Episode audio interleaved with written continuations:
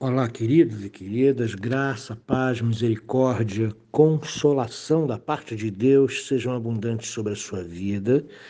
Quero convidá-lo a meditar na Escritura, começar seu dia meditando na palavra de Deus.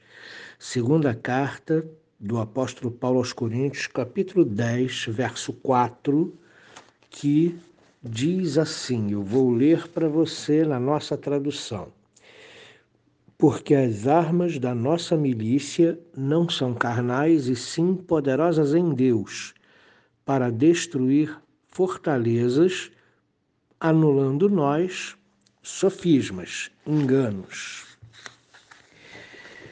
Bom, eu já falei para vocês na quarta-feira passada que hum, dentro da igreja e na vida de muito crente, a gente percebe as armas carnais e não as armas espirituais. Então, hoje, eu quero falar sobre as armas espirituais para que a gente as use na guerra espiritual contra o mal, ok? Muito bem. O conflito entre as forças de Deus e as de Satanás é espiritual. Deus quer que andemos na luz. Deus quer que a gente promova a expansão do Evangelho, que é nada mais, nada menos do que a mensagem do amor de Deus ao mundo. Deus quer receber as pessoas do mundo e transformá-las. O diabo, no entanto, luta para que o Evangelho não seja expandido, para que o Evangelho não chegue no poder do Espírito Santo às pessoas. E aí então ele parte para cima da vida dos crentes, porque ele não pode partir para cima de Deus, porque Deus é muito poderoso, muito mais do que ele. Então o diabo começa a tentar a vida dos crentes, porque os crentes são instrumentos para a expansão do evangelho. Então, como é que a gente luta na guerra espiritual? É colocando toda a armadura de Deus que ele providenciou para nós cristãos podermos nos armar contra as investidas de Satanás. E essas armas, elas consistem na paz verdadeira que o mundo não pode conhecer, na verdade, nós não andamos na mentira, nós não andamos na dissimulação, nós não ocultamos a verdade, nós andamos na verdade, na justiça, na fé, no amor, na luz, na espada do Espírito e na salvação. Você pode conferir as armas espirituais em Romanos capítulo 13, verso 12, 2 Coríntios capítulo 6, verso 7, Carta de Paulo aos Efésios capítulo 6, versos de 11 a 17, e carta de Paulo, primeira carta de Paulo aos Tessalonicenses 5, 8.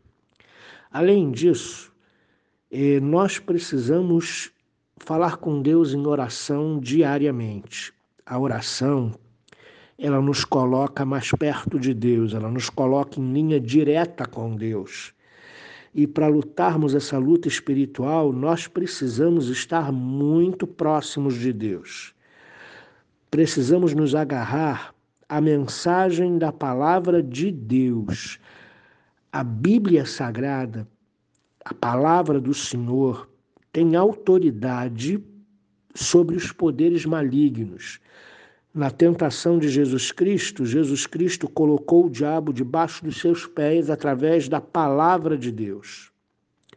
Então, todo crente precisa se agarrar à mensagem da palavra de Deus, meditar nela todos os dias e conhecê-la bem, conhecê-la a fundo. Está na hora dos crentes deixarem a superficialidade espiritual e se aprofundarem na palavra. precisam crer que o Espírito Santo habita dentro do coração deles para enfrentar essa batalha espiritual. Agora, por outro lado, repare, as armas do mundo encaram o inverso das regras de Deus. Todo o desejo de Satanás é que nós venhamos a pecar, descumprindo as regras da palavra do Senhor. Então, ele quer que nós mintamos em lugar de falar a verdade. Ele quer que nós andemos nas trevas ao invés de andarmos na luz, como cabe a todo crente. Ele quer que o nosso coração seja tomado de tristeza, ao invés da alegria do Espírito Santo. E que nós tenhamos ideia de morte para substituir a vida, porque o Senhor é vida e o Senhor tem nos dado vida, e ideia de morte não faz parte do nosso pensamento. Em sua oposição a Deus e ao povo de Deus, Satanás lança a mão tanto do engano, e um exemplo disso nas Escrituras é Adão e Eva no Éden. Eles foram enganados por Satanás. No Novo Testamento, Ananias e Safira foram enganados pelo diabo, na igreja primitiva, Atos capítulo 5. E Satanás também usa a força cruel. Dois exemplos disso é uh, o assassinato de Abel por Caim, tomado Caim tomado por Satanás, matou cruelmente Abel e Abel se tornou a primeira vítima do Antigo Testamento. E no Novo Testamento, Estevão, o jovem pregador eloquente, cheio do Espírito Santo, foi o primeiro mártir da igreja, ele foi calado pelas autoridades eh, judaicas tomadas pelo diabo.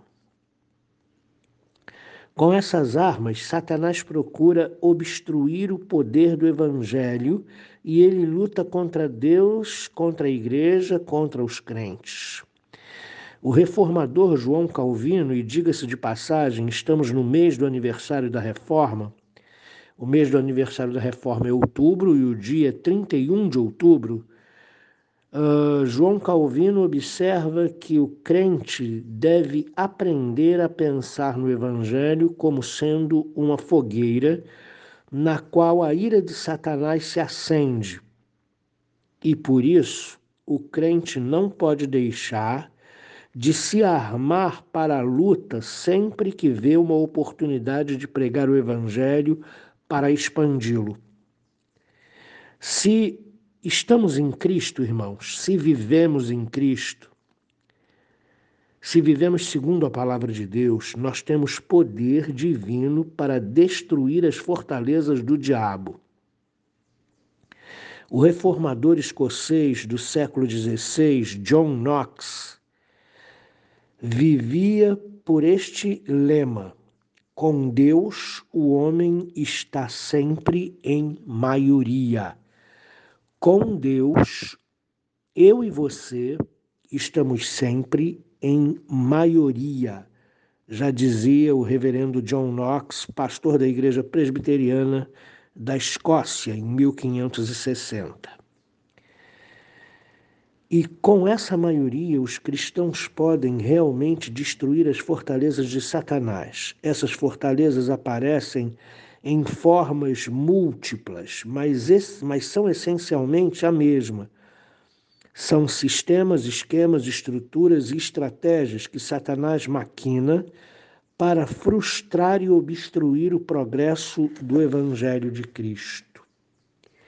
Na prisão, Paulo escreveu em sua última carta desta forma: Este é o meu Evangelho pelo qual estou sofrendo até o ponto de ser acorrentado como um criminoso, mas a palavra de Deus não está algemada. 2 Timóteo, capítulo 2, versos 8 e 9.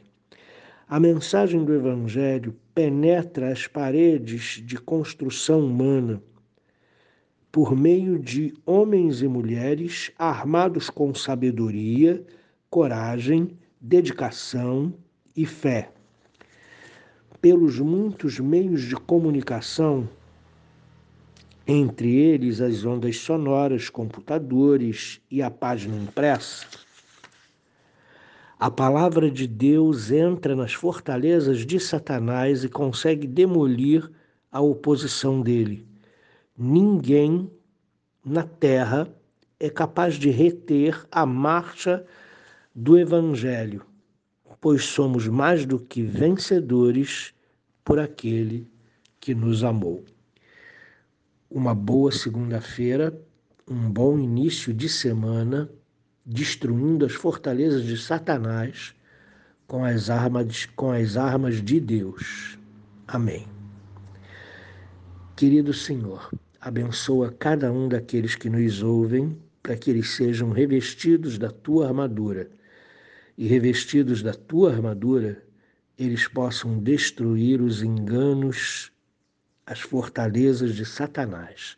Em nome de Jesus. Amém.